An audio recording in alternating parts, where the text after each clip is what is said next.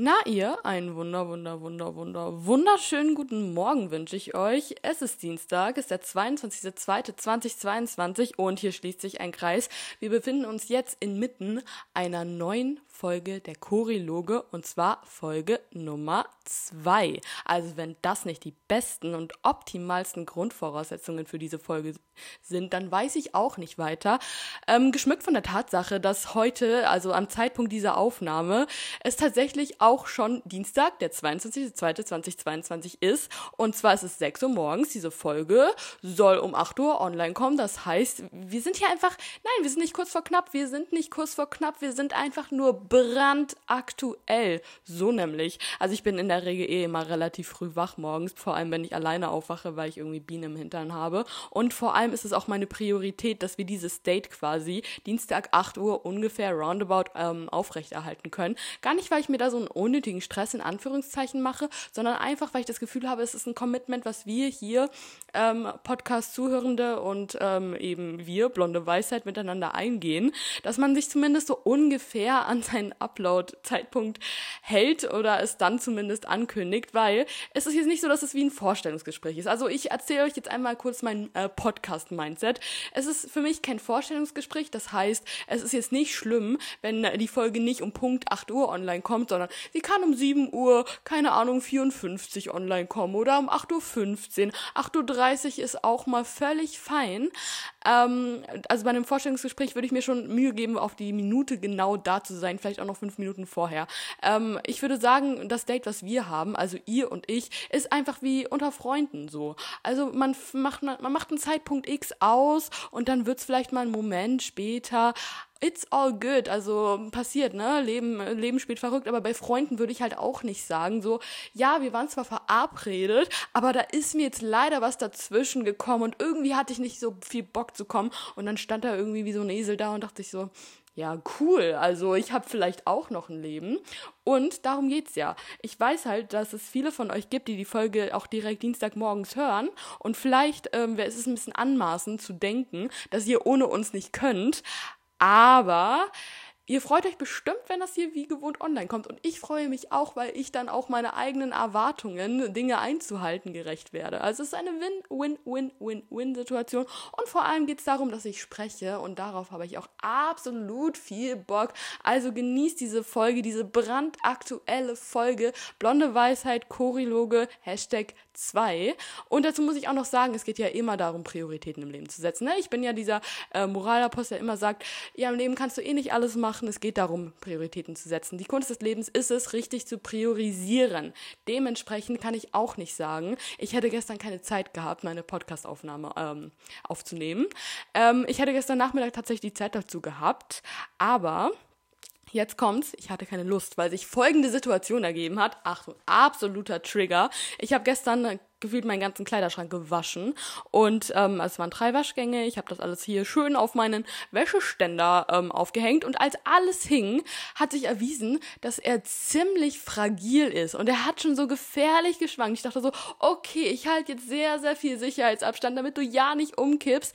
Hat aber nicht so gut funktioniert. Also der Abstand hat funktioniert. Ne? Das kennen wir alle seit den letzten zwei Jahren Pandemie ganz gut. Sicherheitsabstand äh, zu Gegenständen und vielleicht auch Menschen zu halten. Also daran lag es nicht, aber der der, Ständer war halt trotzdem sehr fragil und ist schön in sich zusammengescheppert, aber dadurch, dass da ja irgendwie gefühlt äh, kiloweise, also sehr, sehr viele kiloweise, sehr, sehr viele kiloweise, guten Morgen, Cori, sehr, sehr viel äh, nasse Wäsche dran hing, konnte ich ihn nicht wieder aufstellen und deswegen, ähm, und das war ein Kampf, also das Ding hat äh, bestimmt irgendwie 50 Kilo gewogen. Ich habe da Ewigkeiten versucht, ihn wieder aufzurichten, aber es hat nicht funktioniert, weil ich bin zwar stark, aber so ein Wäscheständer ist absolut nicht griffig. Und dann, ja, jetzt habe ich gerade einen Wäscheständer in meiner Küche mit nasser Wäsche liegen seitdem. Und nach dieser Situation habe ich mich erstmal persönlich angegriffen vom Schicksal des Lebens gefühlt und war sauer und habe diese Aggression lieber mit zum Sport genommen, mich einmal schön ausgepowert, dann war auch alles wieder gut. Aber ich hätte in dieser Situation keinen Podcast aufnehmen wollen. Und darum geht's. Es ging ums Wollen. Wollen. Und ähm, wenn wir uns wollen äh, reden, dann ich will jetzt. So. Das war jetzt einfach kein Deutsch, aber es macht so Spaß, Leute. Ah, reden ist einfach meine Natur. Aber was ist der folgende Plan? Ähm, wenn ihr gut aufgepasst habt und meine Insta-Story geschaut habt, dann ist euch eventuell aufgefallen, dass ich am Sonntag einen Fragesticker äh, eingefügt habe. Und zwar habe ich da gefragt, ähm, was euch momentan so beschäftigt. Also eine Art Kummerkasten. Und ich bin fasziniert davon, wie viele Leute mir da tatsächlich auch sehr, sehr private Dinge reingeschrieben haben und mit, mit mir geteilt haben, dass ich teilweise kurz überlegt habe, ob ich das jetzt wirklich so in der Podcastaufnahme einfach besprechen kann. Allerdings habe ich es ja explizit gekennzeichnet, dass es für die Podcastaufnahme ist und dementsprechend gehe ich davon aus, dass ihr auch davon ausgeht, dass ich das darüber, dass ich hier das besprechen kann. Ne? Ich bin ja eh un erstens unvoreingenommen, b ich judge euch eh nicht, weil das sind alles menschliche und weltliche Probleme und C werdet ihr hier ja komplett anonym behandelt. Das heißt, ihr könnt euch angesprochen fühlen, wenn ihr euch angesprochen fühlen möchtet und wenn nicht, dann lasst ihr es einfach bleiben. Es ist wieder so wie letzte Folge, dass ich hier wirklich spontan auf die Sachen eingehe, mir spontan Sachen raussuche. Ich werde es wie immer nicht schaffen, auf alles einzugehen, aber ich versuche so viel wie möglich hier hinzubekommen und euch so gute ich will jetzt nicht sagen Ratschläge, weil irgendwie klingt das ein bisschen anmaßend, aber zumindest so aus meiner eigenen Lebenserfahrung und aus dem, was ich so bisher in meinem Leben erlebt habe, gelernt habe, durchgemacht habe und so weiter, euch da einfach ein bisschen an die Hand zu nehmen, weil ich finde, darum geht's ja irgendwie. Ich habe mich ja gefragt, okay, ich habe hier einen Kummerkasten, was bewegt euch dazu, zu mir zu kommen? Weil im Prinzip haben wir ja alle Menschen in unserem Umfeld, die unsere Lebenssituation viel besser einschätzen können, als jetzt so eine Cori, der wir ein paar Schlagwörter schicken. Aber ich schätze, A, habe ich gefragt, B, ist es super niedrigschwellig, über Instagram halt da mal was reinzuschreiben, ne? Und C, geht es oft gar nicht darum, dass wir einen super tollen Ratschlag brauchen. Ich weiß nicht, ob ihr das kennt, aber mir geht es sehr, sehr oft so, wenn mich etwas belastet, dann möchte ich einfach darüber reden, dann will ich keinen Ratschlag, weil in der Theorie wüsste ich, wie ich aus dieser Situation rauskomme.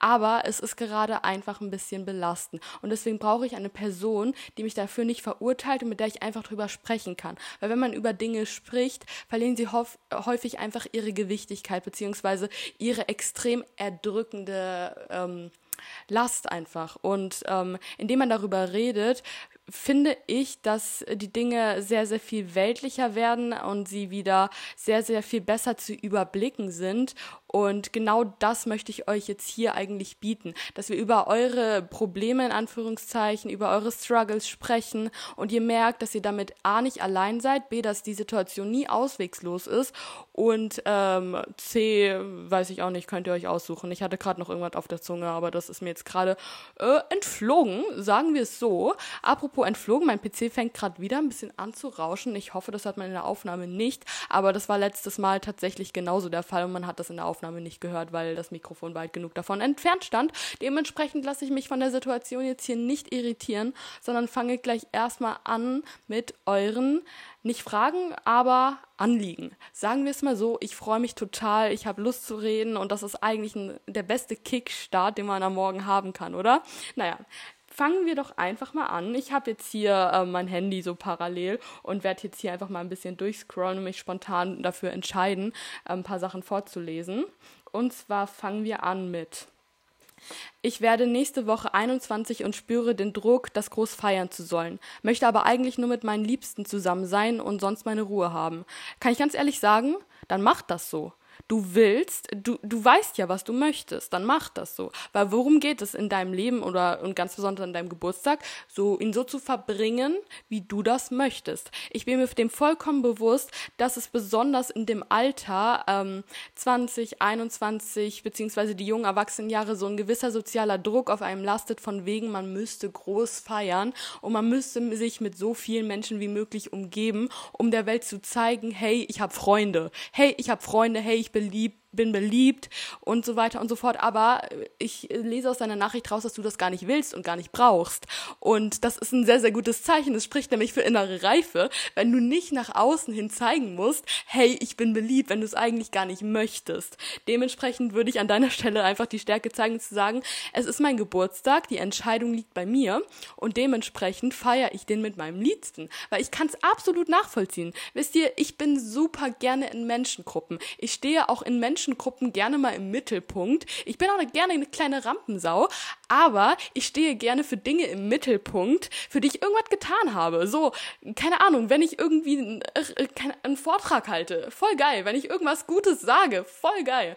Aber wenn ich einfach nur in Anführungszeichen Geburtstag habe, das heißt, ähm, ich stehe im Mittelpunkt, einfach weil ich heute vor 20 Jahren geboren bin, das ist für mich kein Grund, äh, mich darüber irgendwie zu profilieren und mich wie die Queen zu fühlen. Ich feiere Geburtstage auch viel lieber ruhig und entspannt, komme ein bisschen runter, bin mit meiner Familie zusammen. Ich hatte vor ja äh, gut zwei Monaten Geburtstag. Ich bin 20 geworden. Ich habe den Geburtstag komplett entspannt äh, zu Hause verbracht. Ähm, meine Eltern waren da. Es war zum Glück ein Wochenende. Mein Freund war da. Wir waren zu viert. Also ich hätte auch noch äh, Freunde gehabt, so die ich hätte einladen können. Ne? So ist das nicht. Aber ich habe mich bewusst dafür entschieden, dass ich möchte, dass es ein ruhiger, entspannter Quality-Time-Tag ist, weil es mir in solchen Situationen einfach unangenehm ist, im Mittelpunkt zu stehen. Ich bin jemand, der ein sehr, sehr unhierarchisches Denken hat. Das ist, ähm, das spiegelt sich in dem wieder, dass ich mich niemals anderen Menschen so äh, prinzipiell unterordnen würde, in dem Sinne, dass ich einen Promi sehe und auf die Knie fallen würde und sagen würde, wow, ich bin dein Fan. Ich habe das nicht. Also ich finde andere Menschen inspirierend. Ich finde andere Menschen sehr, sehr inspirierend, aber ich weiß auch, dass ich andere Menschen auch inspirieren kann und ich finde, das ist ein relativ relativ gutes ähm, Grundgefühl zu sagen, jeder Mensch hat irgendwas Inspirierendes an sich und niemand ist irgendwie voll und ganz komplett. Ich kann Menschen für das, was sie in ihrem Leben erreicht haben, bewundern und ich sage auch nicht, dass ich irgendwie was ähnlich Großes erreicht hätte bisher in meinem Leben, aber ich sehe diesen Menschen immer noch als Menschen. Und genauso ist es aber auch, wenn ich im Mittelpunkt stehe. Ich würde mich niemals über andere so ordnen und ich kann das nicht ab, wenn andere sich so zu sehr um mich kümmern. Also ich weiß nicht, ich würde an meinem Geburtstag niemals andere für mich abspülen lassen. Ich mag das nicht, servi äh, Sachen serviert zu bekommen und ähm, ich möchte immer mithelfen. Ich weiß nicht, will nicht so wie die Prinzessin auf der Erbse da sitzen. Mir ist es wie gesagt unangenehm.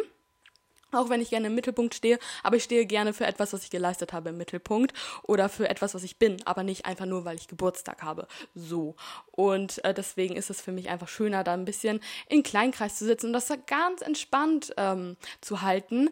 Ich glaube, das kommt auch irgendwie darauf an, was man sonst für einen Alltag hat. Also mein Geburtstag war sehr, sehr entspannt und die Zeit darum war halt immer eher stressig und dann habe ich den Geburtstag so als Insel der Entspannung gesehen, wo man einfach mal, ja, ich bin immer sonst sehr viel unterwegs, viel unter Menschen, ähm, alles relativ relativ voll und stressig und wirr und ähm, mein Geburtstag war einfach wirklich so richtig energietankend. Und ich finde, man muss einfach gucken, was gibt einem am meisten Energie? Und mir hat einfach die Quality Time mit meiner Familie und meinem Freund die größte Energie überhaupt gegeben, einfach ausschlafen, brunchen, sich wirklich Zeit für die Geschenke zu nehmen, weil dieses Zeitnehmen ist ja auch wirklich ein Aspekt, der sehr unter den Tisch fällt, wenn man den Geburtstag riesig feiert, ähm, weil du mit jedem zwar sprichst in der Regel, aber es es ist halt einfach ein Smalltalk und mich erfüllen so richtig tiefe und sinnhafte Gespräche, wie ihr euch eventuell bei mir auch vorstellen könnt, einfach am meisten. Deswegen liebe ich es auch wirklich sehr, mich mit meinen Freunden zum Beispiel auch einfach einzeln zu treffen und dann einfach mal zwei Stunden am Stück einfach über alles und jenes reden. Also ich mag auch Gruppenkonstellationen, aber es ist komplett anders. Es ist wirklich ein komplett anderer Schuh, wenn du in einer großen Clique da sitzt, als wenn du ähm, mit einem Menschen wirklich ähm, zu zweit dir viel zu erzählen hast. Weil ich finde, dann ist auch, ähm, dann kann man vielleicht auch besser definieren, äh, was wirklich die engen Freunde sind, was so die Menschen sind, die man wirklich langfristig in seinem Leben behalten wird. Weil ich habe das Gefühl, in so Klicken sind die Toleranzgrenzen relativ hoch, nach dem Motto, der stört nicht. Ähm, ist ganz nett, ähm, kommt jetzt auch noch mit rein. Habe ich zumindest ähm, in meiner Vergangenheit so erlebt. War ich teilweise einfach auch so. Eine Person, die halt einfach nicht gestört hat in der Clique und deswegen immer dabei war.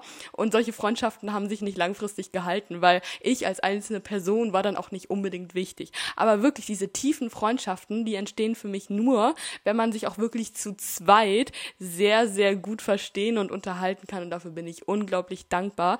Und ich komme hier komplett vom Thema ab. Was ich nur sagen will, es ist völlig fein, es ist völlig normal und du solltest dich wirklich von diesem sozialen Druck äh, fernhalten, wenn du genau weißt, was du willst. Und da ist überhaupt nichts Falsches dabei. Ich kenne total viele Menschen in meinem Umfeld, die ihren Geburtstag genauso verbracht haben, eigentlich so gut wie alle meine Freunde haben ihren Geburtstag im kleinen Familienkreis verbracht oder mit ähm, mit dem Partner oder mit einer Freundin dann noch kurz ein bisschen Quality Time mäßig, aber also ich habe das jetzt besonders nochmal in den letzten Jahren natürlich verstärkt gemerkt, ähm, in, weil große Feiern auch nicht unbedingt verantwortungsvoll sind, jetzt so angesichts der Situation. Aber selbst wenn man das unter höchsten Hygieneauflagen macht, äh, muss das nicht sein, wenn man es nicht will. So, ich freue mich auch, bald mal wieder auf große Feiern zu gehen. Und ich bin auch sicher, dass es irgendwann wieder gehen wird. Weil Feiern sind toll, Partys sind toll, auch so Diskotheken sind einfach toll. Ich bin einfach ein richtiger Boomer. Ich nenne es Diskotheken. Aha, ekelhaft. Äh, Partys, Clubs. Ihr wisst, was ich meine. Aber es muss nicht an meinem Geburtstag sein. Ich mag das, wenn mein Geburtstag entspannt ist und man sich einfach Zeit für die Familie nimmt. Abends dann noch ein bisschen mit den Großeltern telefoniert. So richtig klischeehaft, aber einfach nur süß. Also völlig fein. Ähm, alles gut. Sollte man Enttabu sehen, sollte man rüber reden. Und wenn du weißt, was du willst, dann tu das, weil es ist dein Tag und es ist dein Leben. Und vor allem, wenn du in der Situation nicht glücklich bist, bringt es auch niemanden irgendwas, weil in deinem Leben geht es ja darum, Prioritäten zu setzen. Und dem, in dem Sinne, gib deinem Leben den Sinn, den du ihm geben möchtest und leb einfach was äh, deinen Entscheidungen nach. So, ähm, das wäre jetzt mein Statement zu dieser Situation. Ansonsten jetzt kommt mal das hier. Ähm, Zukunftsängste. Ist der Weg richtig, den ich gehe? Bin ich genug? Was wird kommen? Also ich wiederhole es nochmal, weil ich glaube, das sind Fragen, die sehr, sehr viele kennen und sehr, sehr viele schon mal im Kopf hatten. Ich habe Zukunftsängste. Ist der Weg richtig, den ich gehe? Bin ich genug? Und was wird kommen? Ja, Zukunftsängste bekomme ich wirklich von meinem näheren Umfeld mit, dass das sehr, sehr viele Menschen haben. Ich hatte das auch mal, ich habe es zurzeit nicht, aber nur weil ich mein Mindset in dem, was das angeht, einfach geändert habe, weil es ist eine Einstellungssache. Du wirst nie wissen, was kommt. Du wirst nie wissen, was kommt. Wisst ihr, ich weiß auch nicht, was in fünf Sekunden kommt. Vielleicht äh, landet hier gleich ein UFO oder so. Wir wissen es nicht, ist unwahrscheinlich, aber zu 100 Prozent können wir es halt nicht ausschließen. Ähm, dementsprechend würde ich mir gar nicht so ein großes großen Kopf um die Zukunft machen, auch wenn das jetzt so ein bisschen naiv klingt nach dem Motto, denk nicht drüber nach, ist, als würde man die Zukunft verdrängen, aber es ist halt eine Sache, die leider absolut keinen Sinn ergibt. Natürlich sollte man nachhaltig leben, in dem Sinne, A, dass wir wissen, äh, was ist mit, äh, im klassischen Sinne Klimawandel, ne? Aber da möchte ich jetzt auch nicht zu tief eingehen, weil wir hier kein Klimapodcast sind, aber und ihr euch da wahrscheinlich schon gut mit auskennt, beziehungsweise wenn nicht, dann ähm, kann ich euch gerne auch noch mit Fachartikeln versorgen, weil es ist wichtig, sich mit dem Thema auseinanderzusetzen setzen. Aber ich glaube nicht, dass ihr dafür hier seid, sondern ihr seid dafür hier, dass wir hier diese Fragen beantwortet. Auch nachhaltig in dem Sinne, dass man sich ähm, nicht äh, destruktiv irgendwie ernährt, verhält. Ihr wisst, was ich meine. Das heißt, dass man ähm, einen Lebensstil aufrechterhält, mit dem man auch weiß, dass ich in 50 Jahren wahrscheinlich noch lebe, beziehungsweise dass ich mich jetzt nicht irgendwie komplett unnötigen Gefahren aussetze. Das würde ich sagen, ist eine Sache, mit dem man schon ähm, die Brille der Zukunft quasi aufsetzen sollte. Aber was kommt, das wissen wir halt wirklich nie. Aber das ist auch überhaupt nicht schlimm, weil sonst wäre es ja auch einfach absolut langweilig. Also, wenn du wüsstest, was, ähm, was nächstes Jahr ist, vielleicht hättest du dann gar keinen Bock, nächstes Jahr zu erleben, weil du dir so denkst, ja, das ist ja mega langweilig. Aber du weißt ja nicht, was, wenn du nächstes Jahr nicht erleben würdest, was dann übernächstes Jahr auf dich zukommen würde. Das ist der Reiz im Leben, dass wir keine Ahnung haben, was, wann, wie kommt. Und das ist voll geil. Und das Gute ist ja, das, äh, das ist so, ich, ich habe dieses äh, Wort der Lebenskunst schon mal am Anfang der Folge verwendet, aber das ist für mich tatsächlich die Kunst im Leben. Es ist äh, Bezugnahme zu meinem vorletzten Post, ich habe das so ein bisschen Poetry-mäßig da, dargestellt, aber es ist sehr Kern. Die Kunst des Lebens ist es doch, die Dinge zu nehmen, wie sie kommen und das Beste daraus zu machen. Das heißt, Lebenskunst bezieht sich darauf, dass wir ähm, die MalerInnen unseres eigenen Lebens sind. Das heißt, stellt euch da mal vor, wir kommen auf die Welt, wir stehen vor einer leeren Leinwand und dann müssen wir irgendwann anfangen, den Pinsel zu setzen.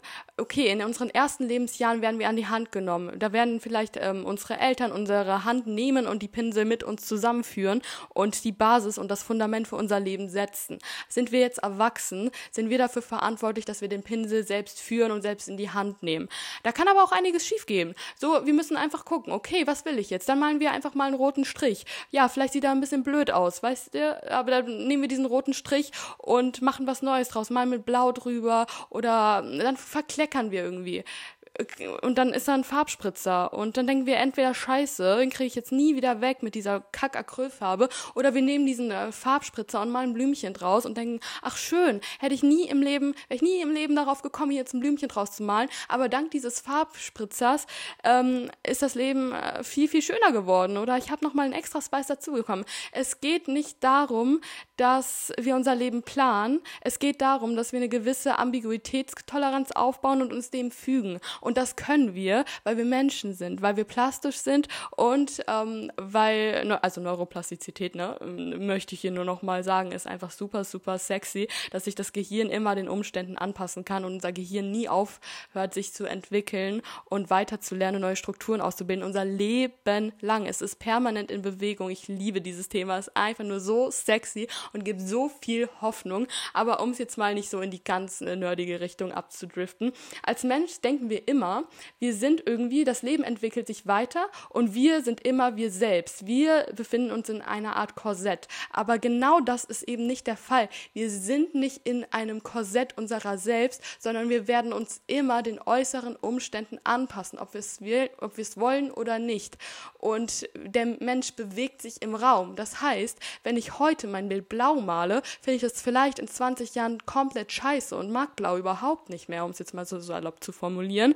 Aber für meine jetzige Lebenssituation ist das ja komplett egal, weil ich nicht wissen kann, ob ich in 20 Jahren blau scheiße finde oder nicht. Wenn ich im jetzigen Leben sage, ich möchte hier alles blau malen, dann werde ich alles blau malen, damit ich jetzt in dem Moment glücklich bin. Weil ich auch gar nicht weiß, ob ich in 20 Jahren noch lebe. Klingt hart, aber das ist de facto so. Dementsprechend verkopft es nicht zu viel. Es werden Dinge im Leben kommen, die wir nicht erwarten, aber wir werden uns dem fügen können. Wir werden uns dem anpassen können, wenn wir mit der Einstellung rangehen, dass ähm, wir plastische Wesen sind und dass wir nichts irgendwie, dass, dass wir halt im Prinzip die Segel in der Hand haben, so in was wir am Ende leben. Das geht, das ist auch eine Metapher, die ich eigentlich total blöd finde, weil die so übermäßig Yoga-Lehrerinnen mäßig wirkt. Aber man kann sich die Metaphorik im Leben trotzdem so vorstellen, dass wir auf einem Segelboot sitzen und ähm, das Leben an sich äh, bringt uns Wellen und Wind ähm, und wir können uns einfach treiben lassen. Wisst ihr, wenn ihr auf dem Segelboot sitzt und gar nichts macht, dann lasst ihr euch einfach treiben und landet dann da, wo euch der Wind und äh, die Wellen halt hintragen. Aber ein Segelboot hat ja das tolle, ähm, das tolle Tool eines Segels an sich und die Segel können wir setzen. Das heißt, wo wir am Ende landen, ist dann wenn wir die Segel vernünftig setzen, immer noch irgendwie in unserer eigenen Hand ähm, geblieben. Aber äh, die äußeren Umstände, wird es immer geben und denen müssen wir uns anpassen und fügen. Aber das macht den Reiz des Lebens eben auch. Und ich merke das ja auch immer, dass es einen totalen Reiz hat. Das Ding ist mit der Zukunftsangst, ich habe das eh nicht so ausgeprägt, weil ich die Erfahrung in meinem Leben ähm, gemacht habe, dass es immer und immer besser wird. Also stringent stringent seit einigen Jahren wird es von Woche zu Woche, von Jahr zu Jahr. Mein Leben wird stringent besser. Und deswegen kann ich keine Zukunft haben, weil ich nicht äh, Zukunftsangst haben. Also in der Zukunft habe ich hoffentlich schon, aber keine Zukunftsangst haben, weil ich einfach die Erfahrung gemacht habe, dass es alles immer besser wird. Und es nie so sein wird wie vor fünf Jahren, vor zehn Jahren, sondern dass es bergauf geht. Und das ist einfach ein gutes Gefühl. Und ich weiß, dass es nicht vielleicht jeder von sich behaupten kann, aber es kann vielleicht auch nicht jeder von sich behaupten, weil ich auch Tiefpunkte in meinem Leben hatte, die ich einen, die ich anderen Menschen nicht wünsche. Ähm, aber macht euch nicht so einen Kopf. Es werden Dinge im Leben kommen, die uns vielleicht aus der Bahn werfen, aber wenn wir uns selber als Fundament und als ähm, ja sich fügendes und resilientes Wesen wahrnehmen, dann wird das schon alles gut. Und am Ende haben wir es noch selbst in der Hand, unsere Leben mit dem zu füllen, was uns erfüllt. Und das müsst ihr halt aus dem Jetzt heraus entscheiden, weil was später ist, wissen wir eh nicht. Also macht euch nicht so einen Kopf darüber. Ich hoffe, das hat jetzt irgendwie Sinn ergeben und ihr konntet da das rausziehen, was jetzt auf euch äh, zutrifft. Und ich spreche ja generell ein bisschen aus dieser Metaebene, dass ihr die Sachen allgemeiner ähm, auf euch beziehen könnt, damit nicht nur diejenigen, die jetzt ähm, in den Fragesticker ihre Struggles mit mir geteilt haben, davon was rausziehen können, sondern dass auch jegliche Zuhörenden sich denken können, ja, okay, irgendwie kenne ich das und kann damit auf jeden Fall gut was anfangen. Also Zukunftsängste sind nicht zu verurteilen, haben viele und ähm, ergeben wenig Sinn, aber das rationale Wissen dessen, dass es wenig Sinn ergibt, bringt uns in der Situation auch nichts. Aber legt euch diese Metaphorik im Leben einfach mal da und macht euch nochmal bewusst, dass der Mensch sehr, sehr plastisch ist und sehr viel Resilienz aufbauen kann. Also eine gewisse Ambiguitätstoleranz, das brauchen wir alle und das ist auch eine Sache, die man lernen muss. Diese Gelassenheit, ja, keine Ahnung, was kommt, aber wird schon. So. Also muss man sich einfach oft sagen, schreibt euch das auch gerne auf oder schaut in den Spiegel, sagt euch das und dann werdet ihr auch erleben, dann werdet ihr vor allem erleben, dass unerwartete Dinge kommen und es trotzdem alles gut wird und bleibt. So. Next. Ähm, ich habe oft das Gefühl, ich könnte vieles gar nicht und würde nur so tun, als ob. Ha! Story of my life, kann ich an der Stelle nur mal sagen.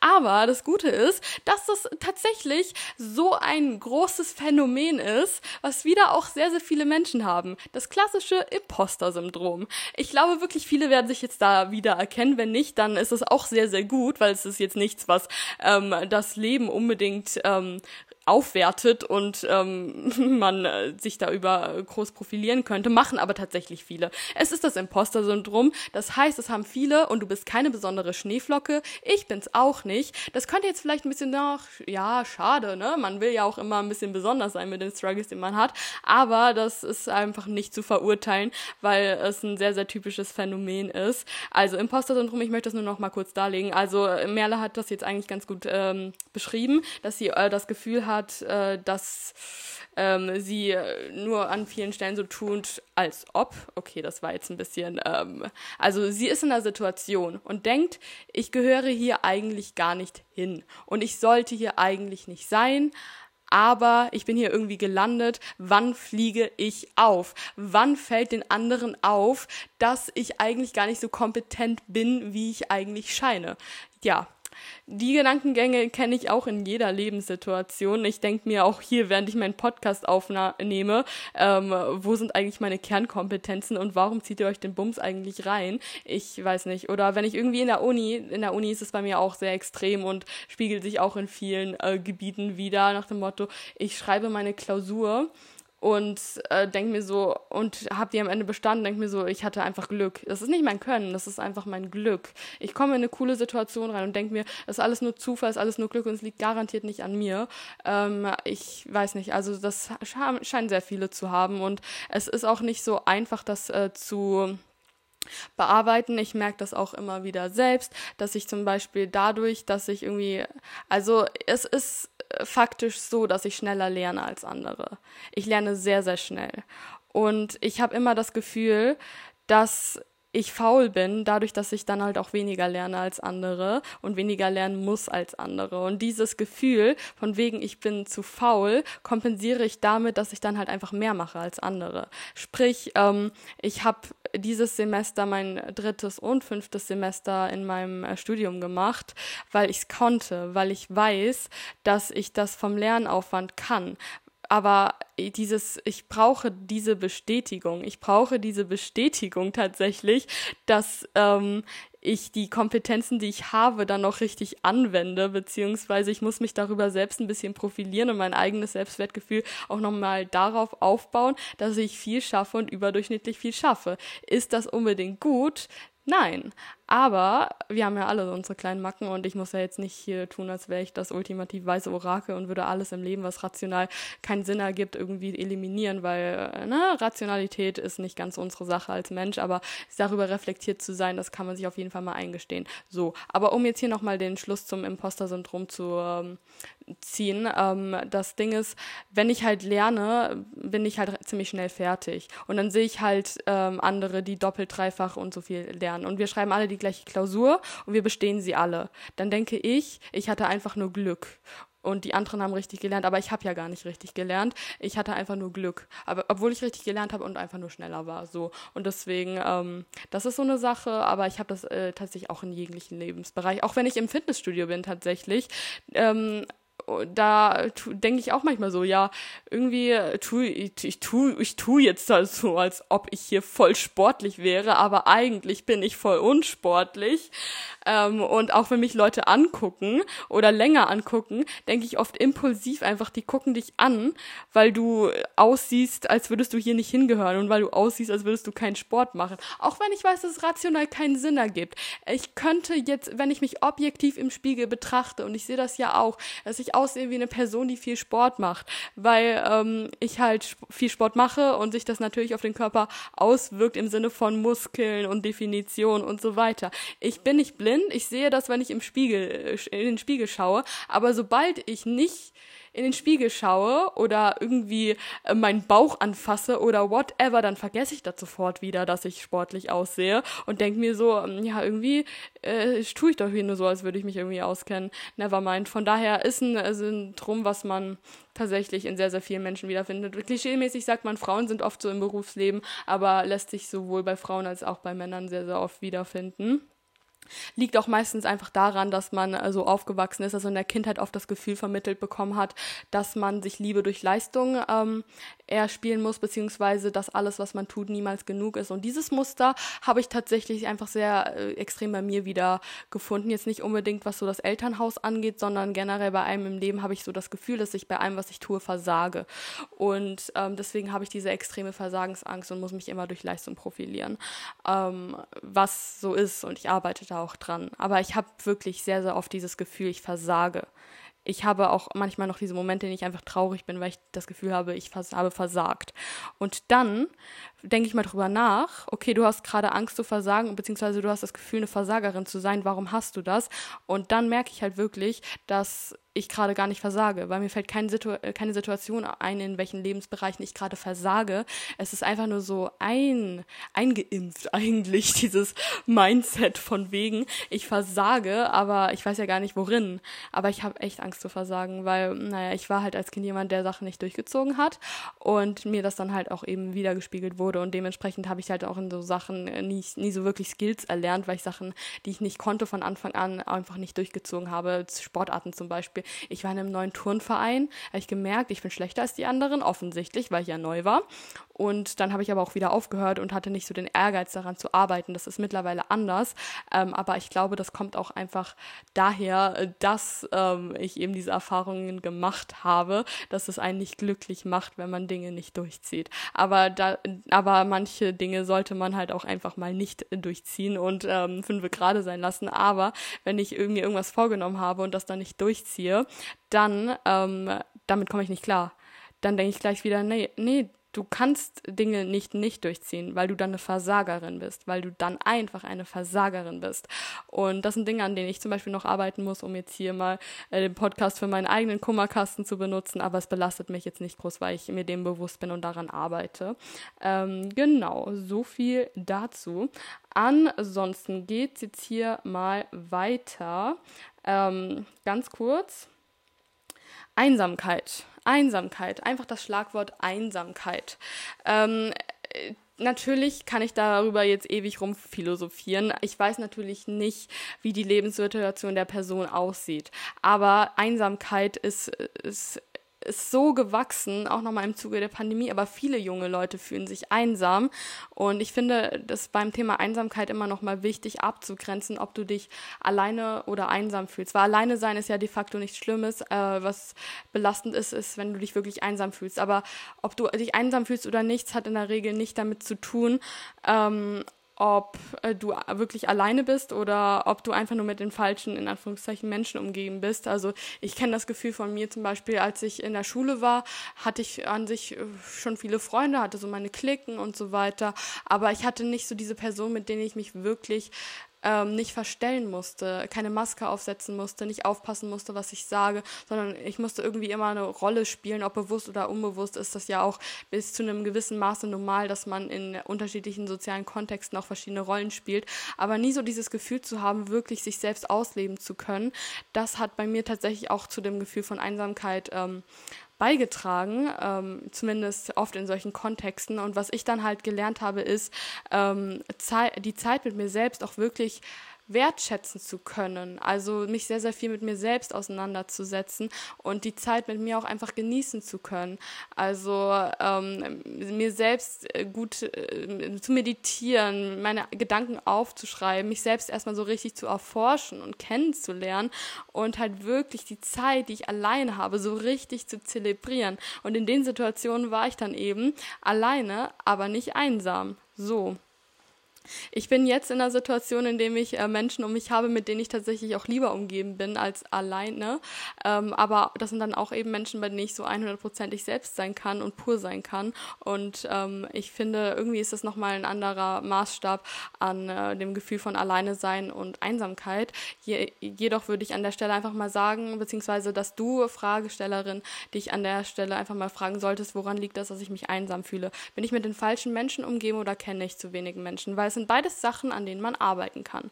Ähm, wenn du dich in deinen sozialen Konten, wenn du eigentlich gut eingebunden bist, Familie hast, Freunde hast, whatever, dann kannst du vielleicht irgendwie die Zeit, die du mit dir selbst hast, noch ein bisschen mehr zelebrieren und dir selbst eine gute Freundin sein, um das jetzt mal so auszudrücken und ähm, die Zeit mit dir selbst genießen, äh, dir selbst auch äh, bewusste Zeiten für dich zu nehmen, quasi ein Date mit dir selbst auszumachen, so dass du, wenn du alleine bist, dich nicht einsam fühlst und sonst, wenn du jetzt zum Beispiel gerade in eine neue Stadt gezogen bist und einfach zu wenig Menschen kennst, ganz ehrlich, da gibt es so viele Wege. Ich meine, mittlerweile gibt es ja auch auf so ähm, Plattformen wie Bumble eine Freundschaftsfunktion. Und ich habe tatsächlich auch Freunde, die die schon öfters mal benutzt haben und damit auch wirklich gute Erfahrungen gemacht haben. Und da jetzt nicht irgendwie, also man ist, was solche Dating-Plattformen ähm, angeht, ja immer ein bisschen äh, voreingenommen, jedenfalls teilweise, wenn man sie noch nie verwendet hat, war bei mir ja auch so, ähm, aber ich habe damit die besten Erfahrungen überhaupt gemacht, dementsprechend kann ich euch das auch einfach mal raten, dass es überall Wege gibt, um Menschen kennenzulernen.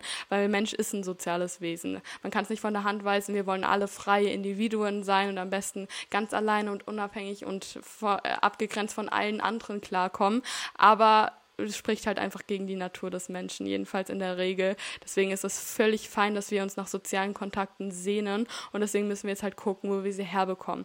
Also aktiv werden und ähm, schau dich einfach mal in deiner Umgebung um, such dir ein soziales Hobby beispielsweise, äh, versuch dich in soziale Kontexte einzubringen. Menschen mögen Menschen. Menschen mögen Menschen so. Also es ist nicht so, dass du, wenn du in eine neue Gruppe reinkommst, irgendwie Angst haben musst, direkt verstoßen zu werden. Sei einfach du selbst, sei offen, sei frei und jeder Mensch mag es gerne, nette Menschen in seinem Umkreis zu haben und deswegen werden sie dich auch aufnehmen. Also die Angst sollte ich nicht haben. Und wenn du auf solche Plattformen wie Bumble beispielsweise gehst und auf Freundesuche gehst, dann weißt du ja sogar, dass die jeweils anderen Leute auch ähm, nach sozialen Kontakten suchen, beziehungsweise sich in der gleichen Situation befinden wie du. Also Einsamkeit ist ein Phänomen, was sehr, sehr viele in unserer Altersklasse momentan beschäftigt. Natürlich auch noch mal im Zuge der Pandemie verstärkt, aber ist, ähm, ist kein Problem, ist kein großes Ding an sich. Man muss halt nur einen, Step wagen, um daraus quasi austreten zu können. Ähm, schaffst du aber. So, bin ich mir sicher, schafft jeder, habe ich auch geschafft und dementsprechend ähm, ist das alles kein großes Problem. So, dann ähm, mal ein ganz anderes Thema. So, was belastet euch, wäre hier extrem kleine und spitze Brüste. Das ist jetzt natürlich eine Sache, wo wir jetzt viele vielleicht denken würden, ach, First World Problems. Aber wir leben ja auch in der First World. Also anders kann man es ja nicht sagen, ne? Über andere Probleme können wir uns, wenn ihr dazu fähig seid, diesen Podcast abzuspielen, dann habt ihr ein mobiles Endgerät, was dafür fähig ist. Wir leben absolut privilegiert. Wir sind wahrscheinlich bei den reichsten 10 Prozent ähm, der kompletten Menschheit, die diesen Podcast anhören können. Natürlich haben wir First World Problems. So, um mal diesen Bogen zu spannen. Ähm, aber was jetzt Brüste angeht, ich meine, jeder, ich glaube, jedes äh, jede äh, sich dem weiblichen Geschlecht zugehörige Person bzw. Person mit Brüsten ähm, oder funktionstüchtigen Brüsten, whatever. Ich will mich jetzt hier politisch korrekt ausdrücken und ich hoffe, dass ich das jetzt hinbekommen habe. Ähm, hat, äh, kennt diesen Struggle.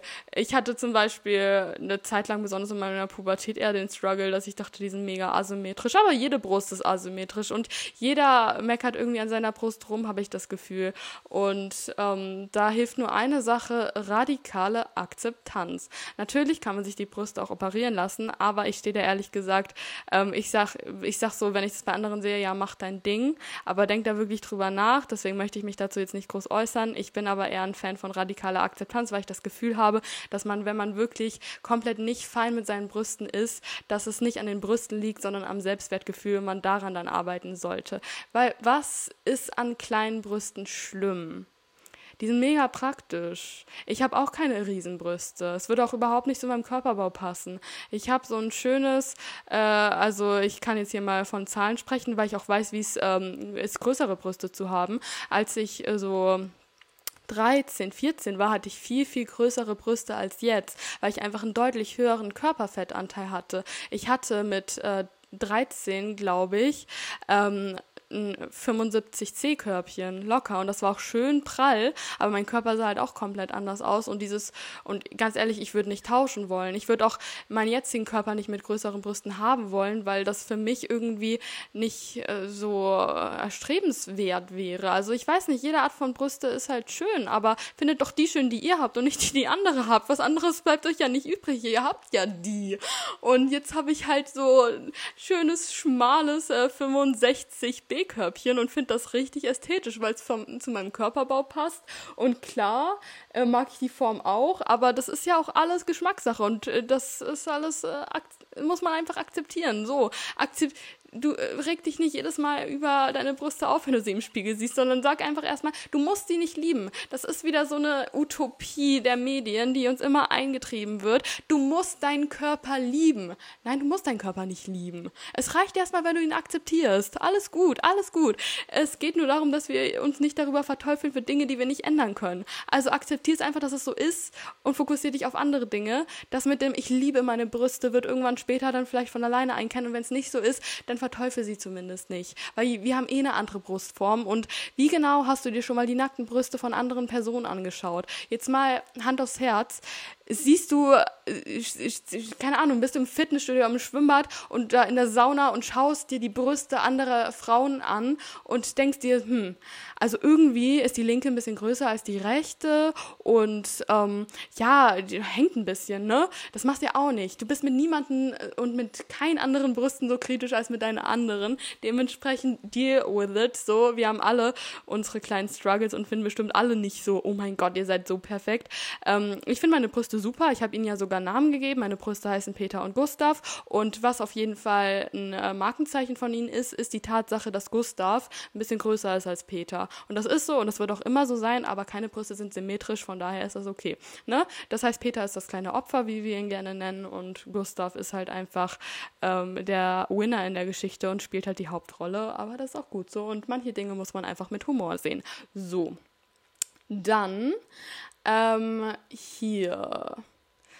Wir haben sehr, sehr, ich muss sagen, wir haben sehr, sehr, sehr, sehr, sehr, sehr viele, die ein ähnliches ähm, die eine ähnliche Fragestellung angewandt haben, was das Thema Essen und Essstörung angeht. Und zwar beispielsweise hier die Motivation aufbringen, den ersten Schritt zu machen, Gewichtszunahme wegen Essstörung. Dann, wie ich aus meiner Essstörung Anorexie herausfinde und mich selber leben lerne. Dann, ich habe eine Essstörung, weiß aber nicht, ob ich es schaffe, den Anfang zu machen und gegen sie anzukämpfen. Tipps.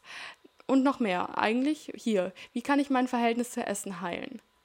Ich kriege es einfach nicht hin, ein gesundes Essens-Sportverhältnis zu haben. Es ist ein riesiges Thema und ich kann das auch verstehen, hatte ja selbst Probleme damit. Deswegen versuche ich da jetzt einfach mal Schritt für Schritt ein bisschen vorzugehen. Was ich aber gleich zuallererst sagen muss, ich bin weder Ärztin noch Therapeutin und ich befürworte auf jeden Fall die Existenz von Ärzten und äh, Ärztinnen und Therapeutinnen, weil die ja die haben ja nicht umsonst die Expertise. Natürlich wissen die deutlich mehr als ich und können deutlich besser auf euch individuell eingehen. Alles, was ich von euch weiß, ist, dass ihr diese Probleme in Anführungszeichen habt.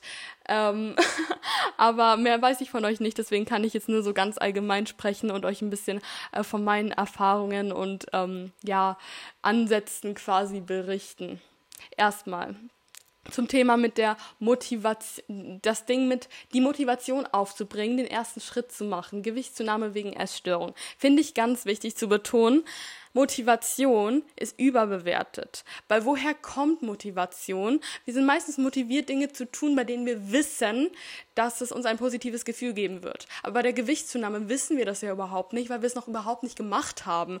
Und äh, dann ist es ja auch noch damit äh, verbunden, dass äh, man in der Regel, wenn man anorektisch ist, äh, Angst davor hat, Gewicht zuzunehmen.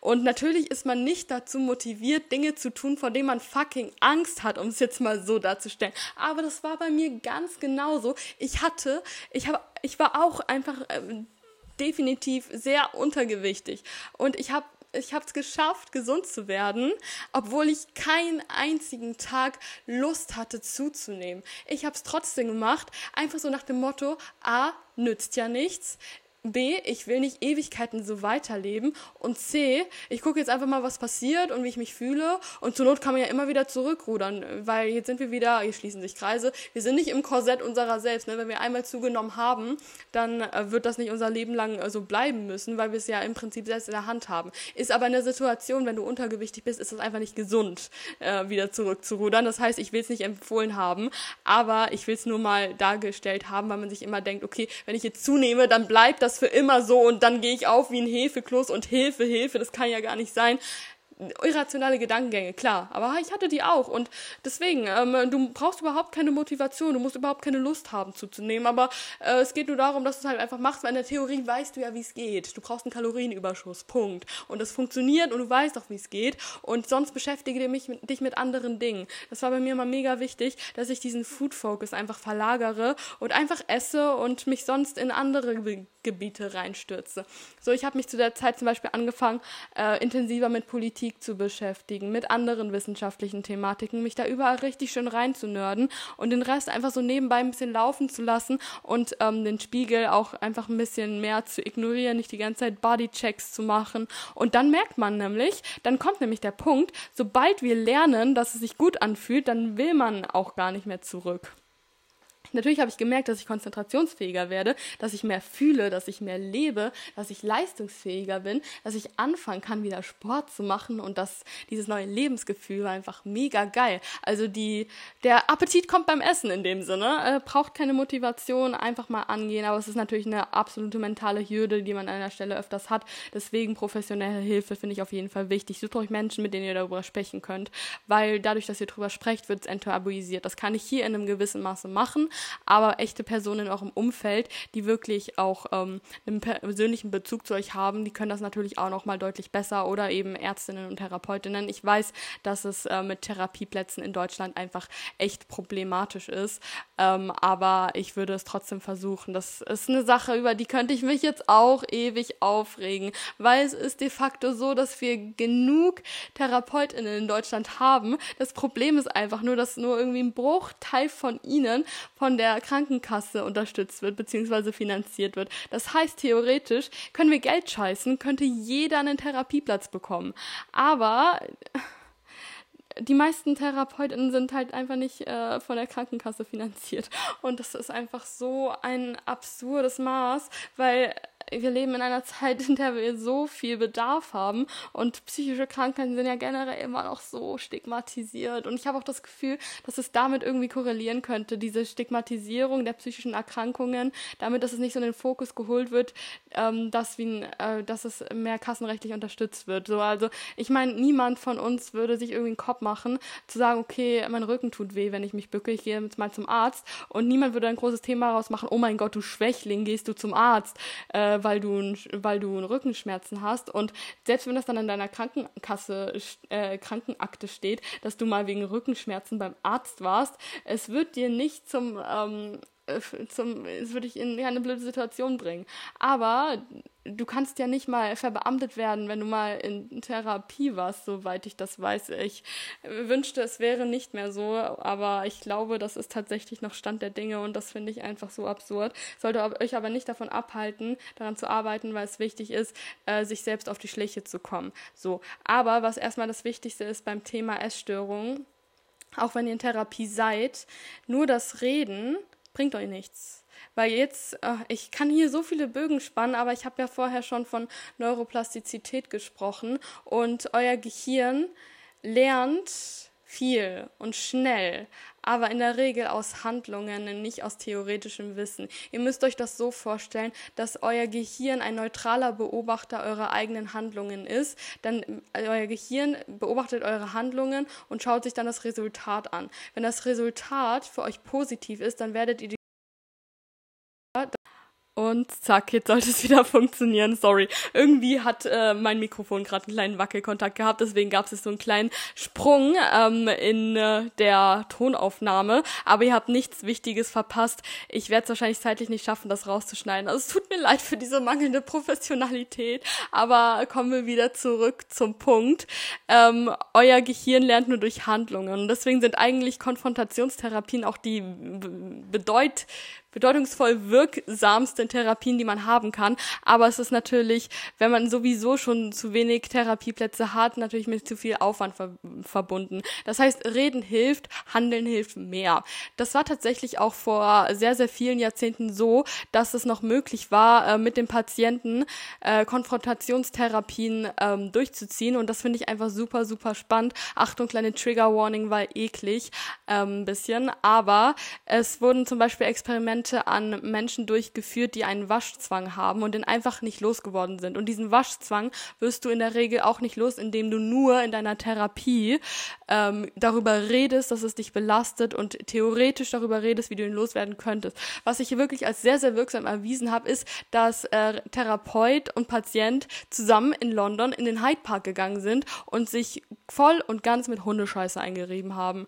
Ekelhaft, ne? Aber Therapeut hat das auch mitgemacht, um das Experiment eben eben gut durchziehen zu können. Und dann hast du dich nicht nur mit Hundescheiße komplett eingerieben, sondern dann durftest du auch eine Woche nicht duschen. Sowohl Patient als auch Therapeut. Die standen mit zwischendurch immer wieder weiter in Kontext. Und dann, nach dieser Woche, war der Wasch Waschzwang einfach weg, weil du dich eine Woche lang so räudig und dreckig gefühlt hast, aber trotzdem am Ende da standst und nichts Schlimmes passiert ist. Du nicht krank geworden bist, du nicht gestorben bist und das zeigt einfach nur nochmal, dass das Gehirn äh, in der Regel aus Extremerfahrungen lernen kann. Dementsprechend konfrontier dich und merk, dass nichts passiert. Es gibt keinen anderen Weg. Es gibt einfach keinen anderen Weg.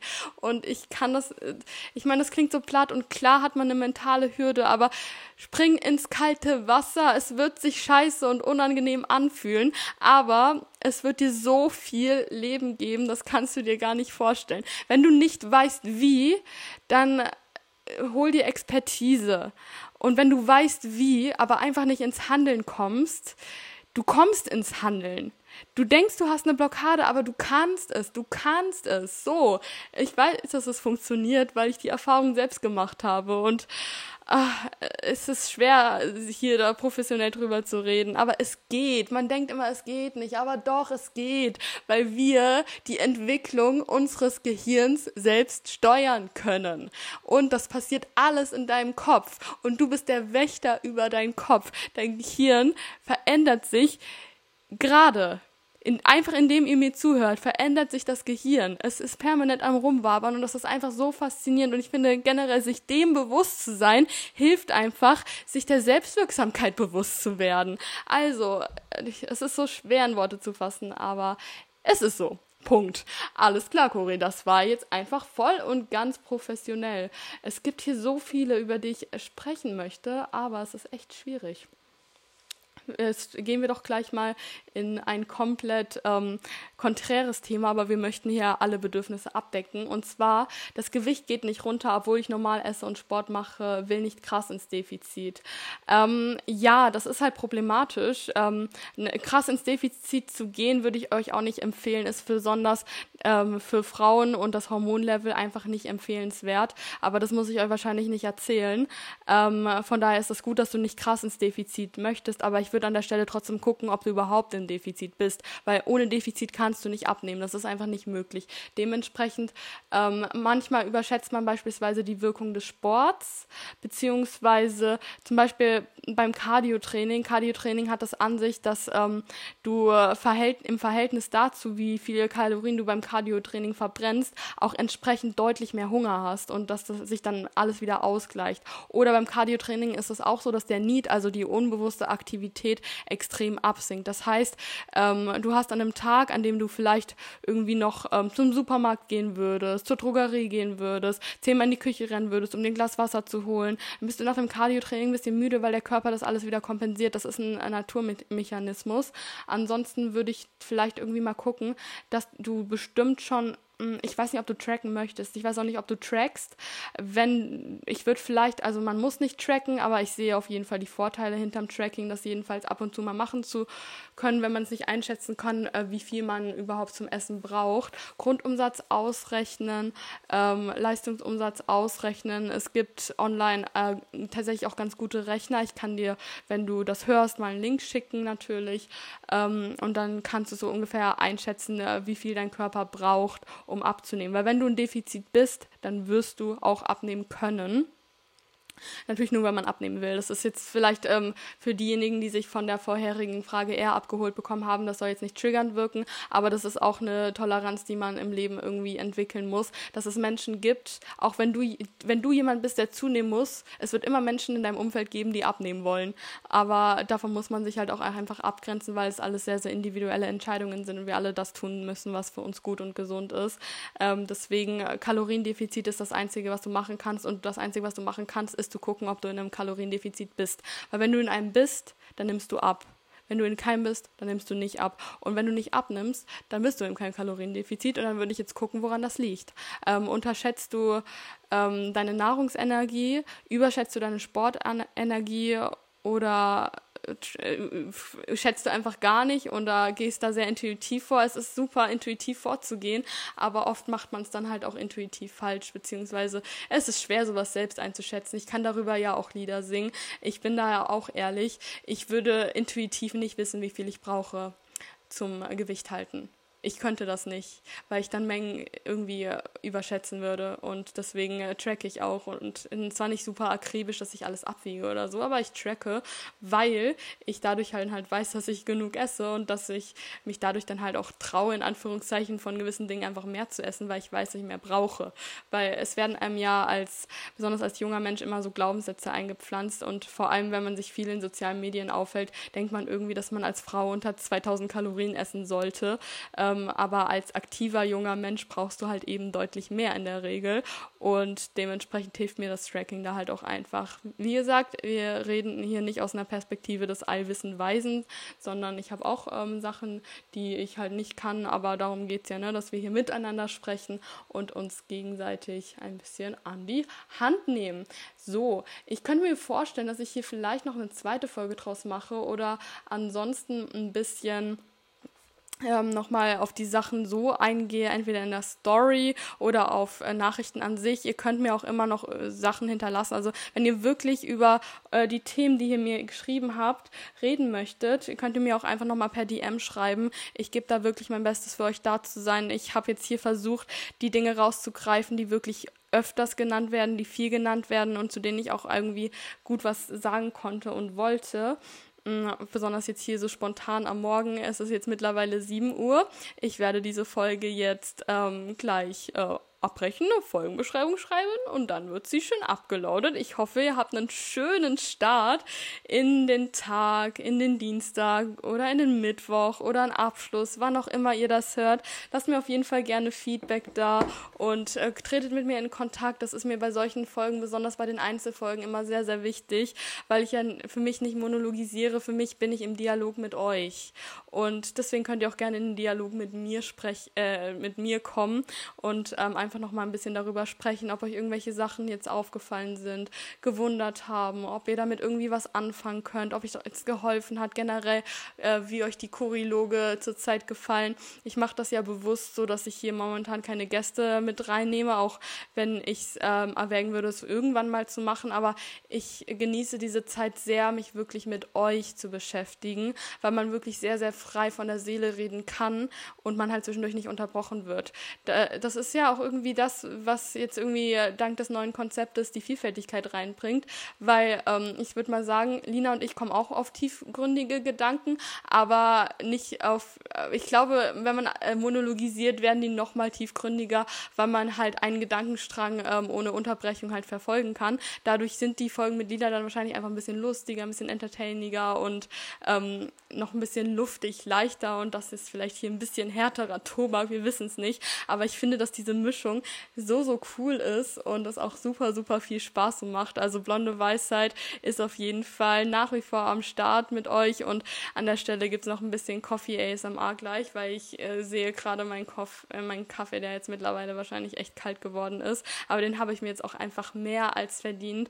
Also Feedback super, super, super, super wichtig, damit ich das Gefühl habe, ich spreche wirklich mit euch und nicht mit meinem PC oder mit meinem Mikrofon. Ähm, nimmt gerne Stellung zu dem, was ich hier gesagt habe. Lasst dem ganzen Podcast eine positive Bewertung da natürlich. Auf Spotify geht ja ganz einfach. Einfach indem ihr den Podcast aufruft, da seht ihr ja diese Sternchen und dann könnt ihr auf die Sternchen drücken. Und es macht ja auch Spaß, auf die Sternchen zu drücken, oder? Das ist doch so dieser kleine Glow-Up am Morgen. Und natürlich auf Apple Podcast könnt ihr uns nach wie vor auch bewerten und einen Kommentar lassen. Und ich würde sagen, it's coffee time. Ähm, ich bin sehr, sehr froh, diese Podcast-Aufnahme gerade gemacht zu haben. Es hat sehr, sehr viel Spaß gemacht und ich könnte auch noch ewig weitersprechen. Aber wie gesagt, vielleicht gibt es im nächsten Part 2. Aber jetzt gibt es erstmal ein bisschen.